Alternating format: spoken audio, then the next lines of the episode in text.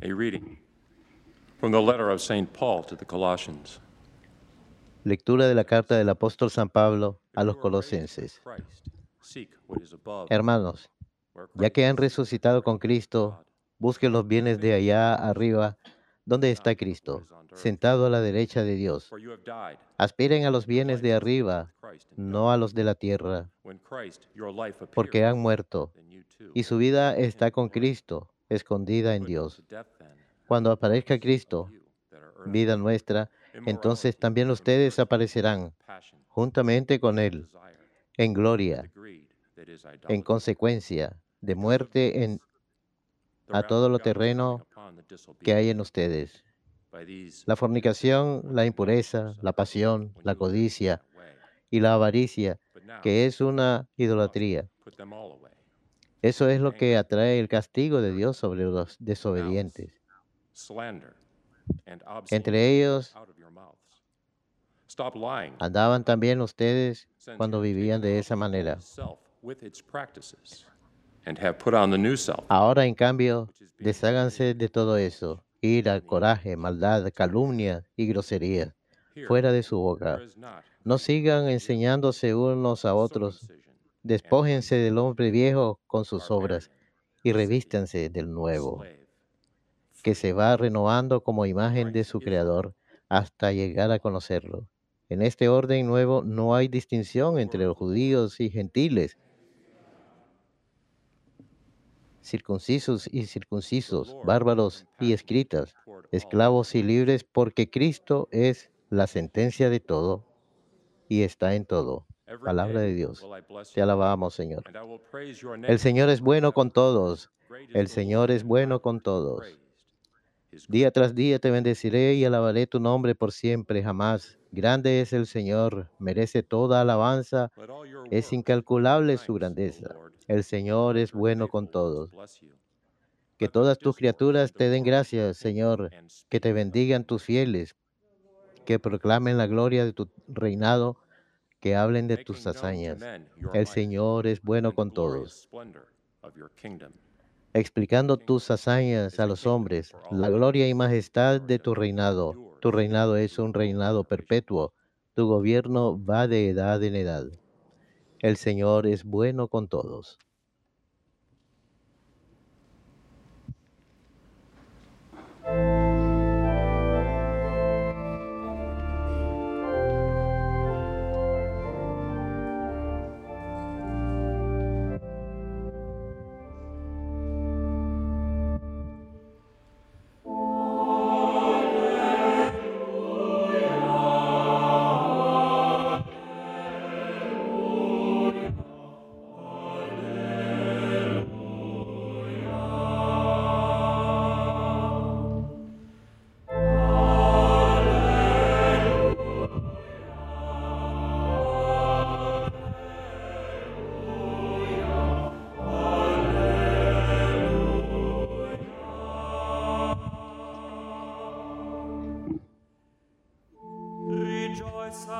Alégrense ese día y salten de gozo, porque su recompensa será grande en el cielo.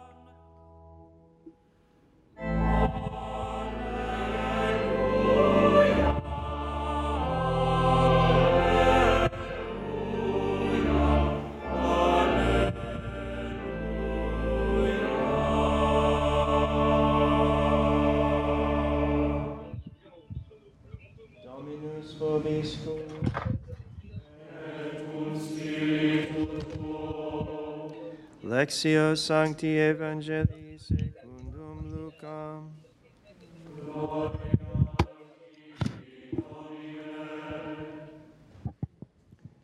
Raising his eyes toward his disciples, Jesus said, En aquel tiempo Jesús, levantando los ojos hacia sus discípulos, les dijo, Blessed are you who are Dichosos los pobres, porque suyo es el reino de Dios. Dichosos los que ahora tienen hambre, porque quedarán saciados. Dichosos los que ahora lloran, porque reirán. Dichosos ustedes cuando los odien los hombres y los excluyan y los insulten y proscriban su nombre como infame. por causa del Hijo del Hombre. Alégrense ese día y salten de gozo, porque su recompensa será grande en el cielo. Eso es lo que hacían sus padres con los profetas. Pero ay de ustedes los ricos, porque ya tienen su consuelo. Ay de ustedes los que ahora están saciados, porque tendrán hambre. Ay de los que ahora ríen, porque ha- harán duelo y llorarán.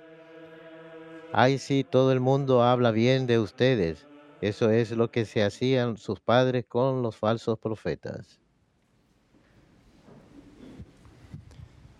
With the Beatitudes that we hear in today's Gospel, we're given Con las bienaventuranzas que escuchamos en el Evangelio de hoy, el Señor nos da la opción de confiar en Dios o en las cosas buenas que Él nos ha dado, que puede de hecho alejarnos de Él si no tenemos cuidado. comes to money, our Lord says, "Blessed Cuando se trata del dinero, el Señor dice, bienaventurados los pobres, pues el reino de los cielos es de ustedes. Y hay de ustedes que son ricos, consolation." pues han recibido vuestro consuelo. No está condenando a los ricos, sino ofreciendo una advertencia porque es muy fácil para alguien que es muy rico poner su confianza y seguridad en las posesiones en lugar de en Dios. Y cuando uno es pobre es más fácil acudir a Dios, dándonos cuenta que no tenemos todo lo que necesitamos para ser totalmente autosuficientes. Estamos llamados a depender plenamente en Dios. Los efectos del pecado original que está activo en cada uno de nosotros, solemos resistirnos a depender en alguien que no es nosotros mismos. Queremos estar en control total. Muchos tratan de aumentar su riqueza poder y posesiones para obtener mayor eh, sentimiento de control. Quieren ese sentimiento to de control, pero siempre es inútil, nunca lleva a la satisfacción. Sabemos que al final Dios está en control y quiere que confiemos en Él plenamente.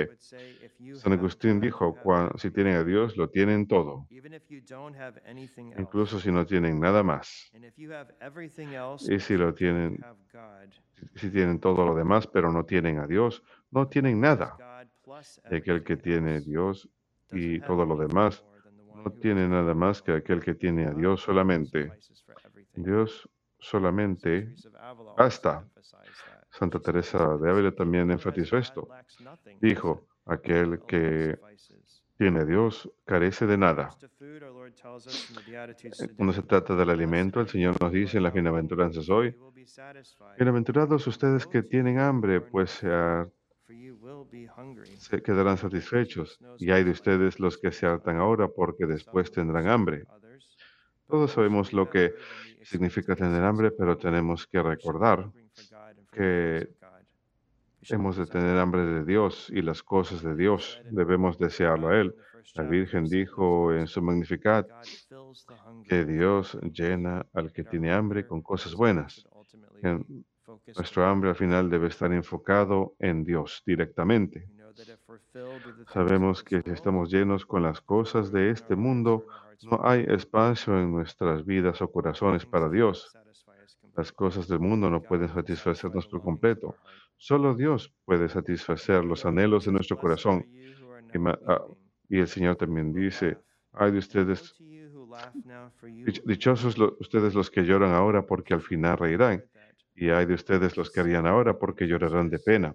Esto es un recordatorio de que el pecado y la injusticia nos causa lágrimas y debemos rezar para la conversión de los pecadores. El Señor no está condenando la risa por sí misma, sino que nos advierte en que no seamos frívolos, que no tomemos nada seriamente, que hagamos, que convirtamos todo en una broma. Si todo se vuelve broma, fácilmente nos podemos distraer y olvidarnos del cielo, que es nuestra meta. Y la cuarta bienaventuranza, bienaventurados ustedes que los, cuando los aborrezcan y los expulsen de entre ellos y cuando los insulten y maldigan por causa del Hijo del Hombre. Ay de ustedes cuando todo el mundo los alabe. Sabemos que estamos llamados a ser fieles al Señor. Él nos dará la fortaleza para perseverar. Por otro lado, si todo el mundo habla bien de nosotros, debemos examinarnos a nosotros mismos. Mi motivación es que quiero agradar a todo el mundo o quiero agradar a Dios. Si hablamos la verdad, la gente se dará cuenta de ello. Si hablamos la verdad, aquellos que son vanidosos no les gustará. San Pablo diría en su carta a los Gálatas, si aún complazco a los hombres, no soy siervo de Cristo. ¿Estamos utilizando nuestros dones para la gloria de Dios o estamos buscando nuestra propia gloria? Estas bienaventuranzas no son fáciles, son desafíos, pero también son invitaciones a ser puros de corazón. Requieren desapego y confianza en Dios Todopoderoso. También nos enseñan que seguir a Cristo involucra negación propia, cargar nuestra cruz. Es un desafío, pero también es el, el camino a imitar a Cristo y lleva a la felicidad verdadera en el cielo. El catecismo nos dice que la felicidad verdadera se encuentra solamente en Dios, quien es la fuente de todo lo bueno y todo amor. Por eso las bienaventuranzas son una invitación a acudir a Dios. Hoy también celebramos la memoria de San Juan Crisóstomo, doctor de la Iglesia. Nació en Antioquía a mediados, del siglo IV y fue obispo de Constantinopla.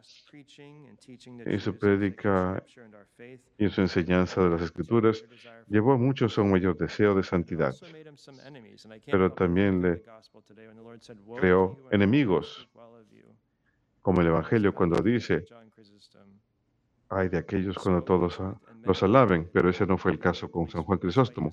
Él hablaba la verdad. Muchos se veían atraídos a él porque hablaba la verdad, pero como hablaba la verdad hizo muchos enemigos. San Juan Henry Newman lo describiría más adelante. San Juan Crisóstomo fue un hombre que hacía amigos y enemigos, inspiraba afecto y eh, resentimiento, pero sus amigos lo amaban con un amor más fuerte que la muerte y sus enemigos lo odiaban con un odio más ardiente que el infierno. Gente o bien lo amaba y amaba la verdad o lo odiaban. En aquel entonces la emperatriz conspiró para hacerlo exiliar. Una de las cosas que me llamó la atención fue su respuesta cuando estaba siendo perseguido y enviado al exilio. Él dijo, no me asustarás a menos que me puedas enviar a un lugar donde no esté Dios.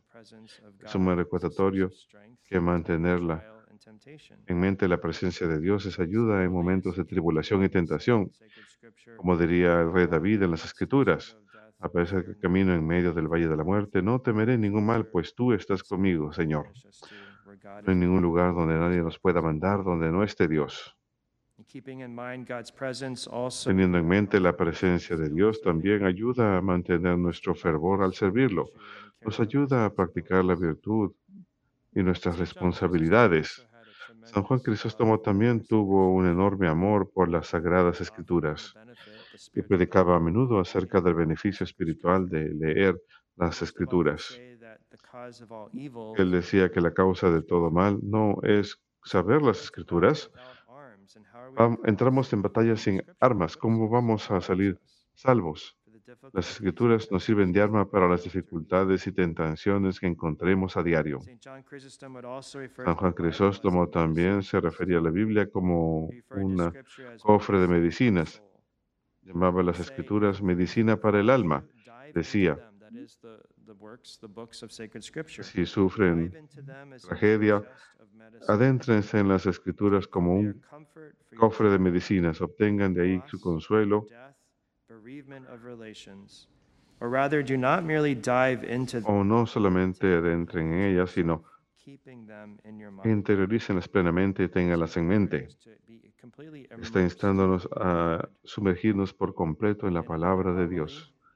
En otra homilía, San Juan Crisóstomo dijo que las palabras divinas de las Escrituras efectivamente son un tesoro que contiene todo tipo de remedio, de manera que si uno necesita eliminar la soberbia o la concupiscencia o el amor por las riquezas o detestar el dolor, palabras que cultiven alegría y requieran paciencia. En ellas uno encontrará una abundancia, los medios para hacerlo. Las Sagradas Escrituras son un tesoro. Pedimos a San Juan Crisóstomo que interceda por nosotros, que nos recuerde continuamente la presencia de Dios en nuestras vidas. Siempre que el Señor esté presente, estaremos bien si mantenemos la mirada fija en Él. Y también que tengamos su gran amor y valoración por la palabra de Dios en las Escrituras, constantemente encontrando en ella alimento y consuelo para nuestras almas.